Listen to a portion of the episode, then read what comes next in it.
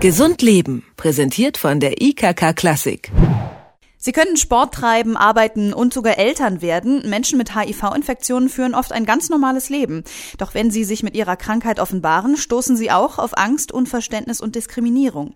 Bei Freunden oder innerhalb der Familie findet sich schon eher Rückhalt durch einen geliebten Menschen. Aber wie sieht das eigentlich im Arbeitsalltag aus? Der diesjährige Welt-Aids-Tag am 1. Dezember widmet sich dem Thema Diskriminierung am Arbeitsplatz. Darüber sprechen wir mit Silke Eggers von der Deutschen AIDS-Hilfe. Einen schönen guten Tag, Frau Eggers. Guten Tag.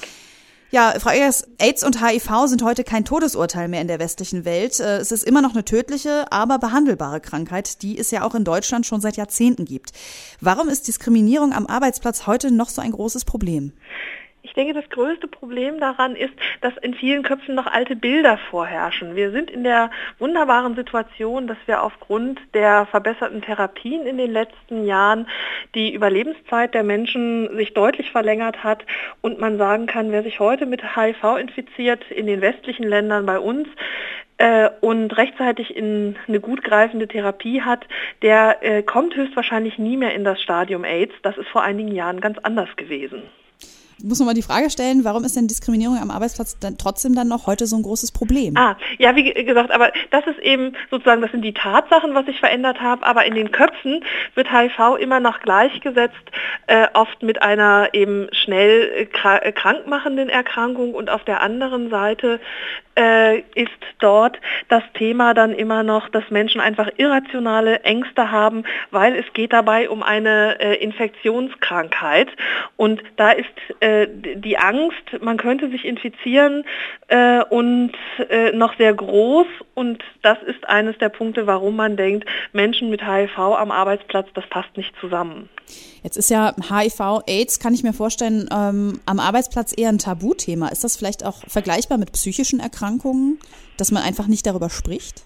Sehr. Es ist ein großes Tabuthema eben genau aus dieser Angst heraus, dass Menschen nicht wissen, was passiert, wenn ich mich äh, am Arbeitsplatz offenbare und äh, von daher es äh, nicht sagen, wenn es irgendwie möglich ist und dann ähm, die, die, die, die Katastrophen oft passieren, wenn es irgendwie dann doch rauskommt und dann äh, Repressalien da sind, wobei man ja auch sagen muss, äh, nicht mehr in allen Bereichen, Mitarbeiter machen inzwischen auch gute Erfahrungen, wenn sie sich am Arbeitsplatz outen.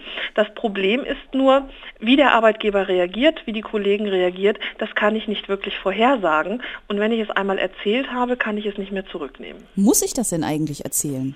Nein, ich muss es nicht erzählen. Es gibt überhaupt keinen Grund. Der Arbeitgeber hat keinerlei Recht zu erfahren, äh, dass der Arbeitnehmer HIV-positiv ist. Also es gibt keine Offenbarungspflicht. Es ist sogar so, wenn ich in der Einstellung äh, gefragt werde danach, äh, ist das eine Frage, die der Arbeitgeber eigentlich gar nicht stellen darf. Daher darf ich sogar lügen.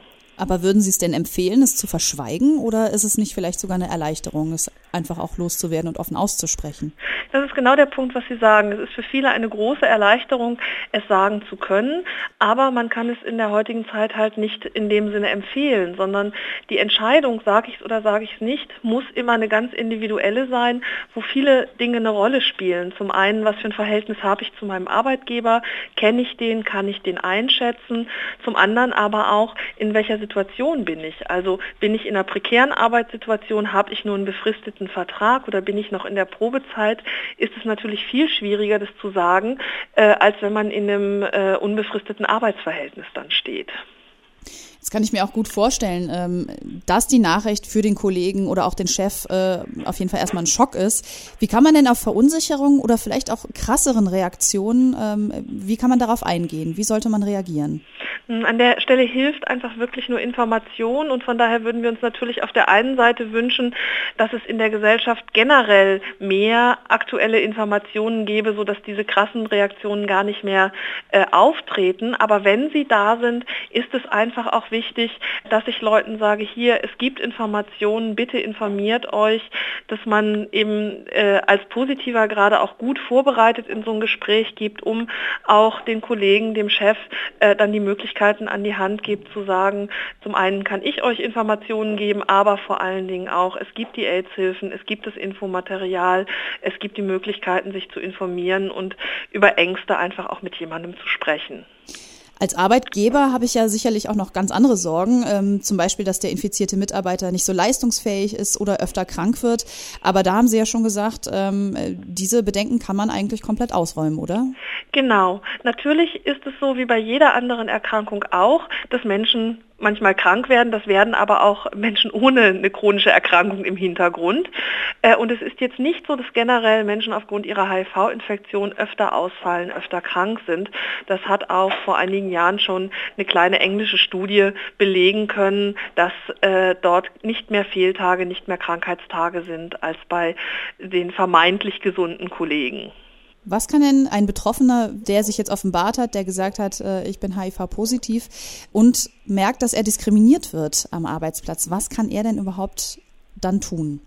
Also ich würde an der Stelle immer sagen, sich auf jeden Fall äh, sofort Hilfe und Unterstützung zu suchen und nicht zu glauben, man muss das alleine durchfechten, weil es ist ja natürlich viel schwieriger, wenn der infizierte Kollege alle Fragen beantworten muss, gerade wenn ihm eben eine nicht so positive Stimmung entgegenschlägt, sondern wenn man sagt, da gibt es die AIDS-Hilfen, die unterstützen können, da gibt es die Antidiskriminierungsstellen, an die man sich wenden kann.